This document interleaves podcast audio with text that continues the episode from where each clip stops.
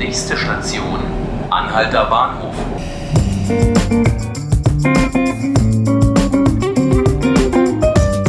Hallo und herzlich willkommen zu 5 Minuten Berlin, dem Podcast des Tagesspiegel. Mein Name ist Felix Hackenbruch und bei mir im Studio ist heute mein Kollege Robert Kiesel. Hallo Robert. Hallo.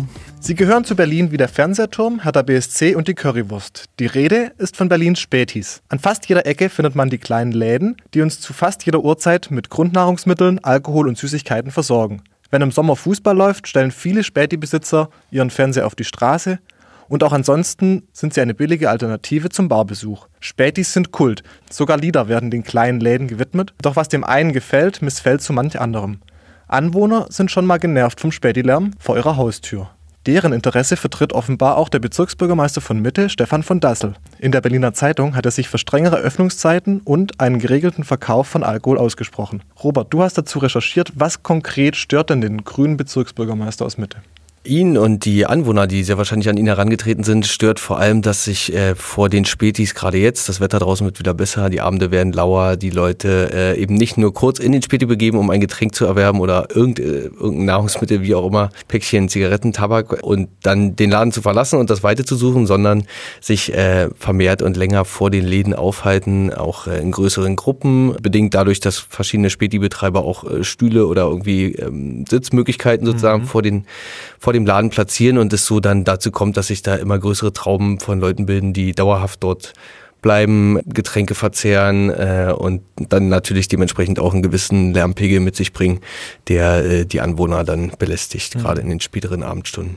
Ist Mitte davon jetzt besonders betroffen? Also das ist, glaube ich, kein, ähm, kein Problem, was nur Mitte betrifft, aber es gibt Ecken in Mitte, die ganz offensichtlich besonders betroffen sind. Also Herr von Dassel hat explizit den Rosenthaler Platz erwähnt. Da gibt es mittlerweile 13 Spätverkäufe, die sich da um diesen Platz gruppieren und äh, eben genau das, das äh, praktizieren, was ich gerade schon beschrieben habe, nämlich äh, Sitzgelegenheiten vor die Läden stellen und letzten Endes auch dafür sorgen, dass die Leute länger dort bleiben und vielleicht nicht nur ein Bier kaufen, sondern dann auch das zweite und dritte.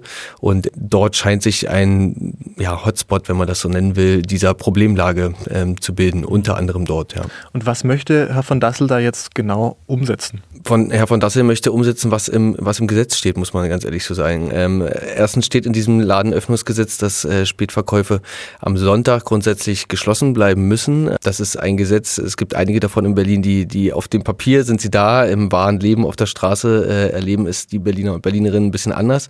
Nehmen es mitunter natürlich auch hin, weil sie vielleicht selber am Sonntag mal ein Stück Butter oder eine Milch kaufen, kaufen wollen. Aber grundsätzlich ist es so, die Läden müssen am Sonntag geschlossen bleiben, laut Gesetz. Und das Ordnungsamt ist dafür zuständig, äh, dieses Gesetz umzusetzen oder Verstöße dagegen zu ahnden. Und das passiert halt an ganz vielen der Stadt, Stellen der Stadt offen, offensichtlich nicht. Das ist der eine Punkt. Und der andere Punkt ist eben diese Ausweitung der Spätisphäre rein in den gastronomischen Bereich sozusagen. Also Herr von Dassel kritisiert, dass, dass die Läden mehr oder minder zu Biergärten mutieren, nur dass sie eben vieles, was ein eigentlicher Biergarten mitbringen muss, nicht haben. Zum Beispiel öffentliche oder zum Beispiel Toiletten für die Gäste. Was dazu führt, dass die Leute sich ihre Toilette suchen im Umfeld der Spätis und das stört die Nachbarn natürlich. Das kann man dann natürlich nachvollziehen. Wenn man jetzt aber auf die Späti-Seite schaut, wie wichtig ist es denen denn so lange aufzuhaben? Also es war mir im Laufe der Recherche leider nicht möglich, mit, mit Späti-Betreibern selber ins Gespräch zu kommen. Äh, es gibt ein Späti e.V. in Berlin, der hat sich gegründet, auch vor dem Hintergrund, dass die Diskussion um diese Sonntagsöffnung ja schon ein paar Jahre die politische Sphäre immer mal wieder beschäftigt, sagt man mal so.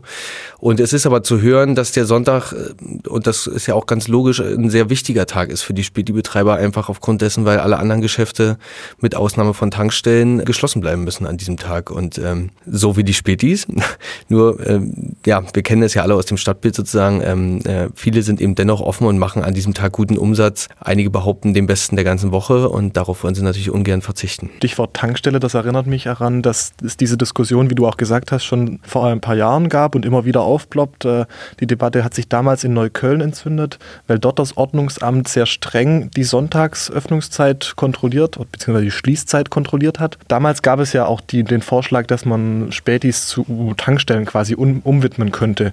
Was ist denn aus dieser Idee geworden? Genau, also äh, wichtig ist bei dem Punkt, dass es natürlich nicht um die, die Tankstelle, äh, die den Sprit oder den Dieselverkauf geht, sondern in dem Fall ging es äh, darum zu überlegen, ob man vielleicht die Fahrrad-Elektro-Infrastruktur ergänzt durch Ladestationen, die dann an oder vor Spätis stationiert werden und somit diesen die Spätverkaufsstelle in eine Tankstelle umgewidmet werden könnte, für die ja wiederum andere Regeln gelten als, als äh, Spätverkäufe. Das war eine Idee, die im Jahr 2016 aus der Reihe der damals noch Piratenpartei ähm, und Fraktion geboren wurde und wohl auch geprüft wurde durch die Senatsverwaltung für Wirtschaft und aber so mein, mein Informationsstand äh, als ja abschlägig, weil rechtlich nicht zulässig äh, begutachtet wurde. Hm.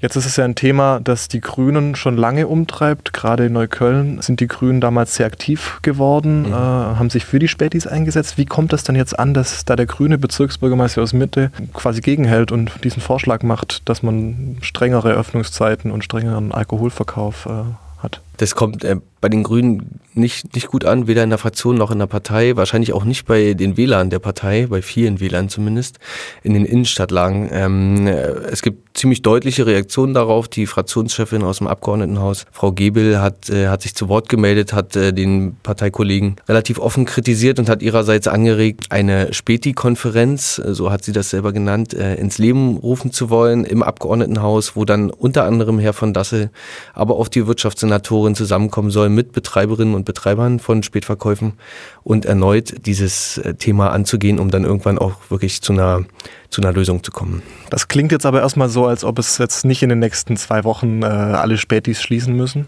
Relativ wahrscheinlich nicht. Wer, wer heute den lauen Abend äh, mit einem Bier beenden möchte an seinem Späti des Vertrauens, der wird das tun können. Das beruhigt mich und bestimmt auch viele Zuhörer sehr. Äh, und das war's dann an dieser Stelle auch schon wieder mit 5 Minuten Berlin, dem Podcast des Tagesspiegel. Robert, vielen Dank, dass du uns Rede und Antwort gestanden hast und von deiner Recherche berichtet hast. Sehr gerne. Und äh, alle Folgen können Sie wie immer unter www.tagesspiegel.de nachhören oder aber Sie abonnieren uns direkt bei Spotify oder iTunes. Mein Name ist Felix Hackenbruch. Vielen Dank fürs Zuhören und Ihnen ein schönes Wochenende.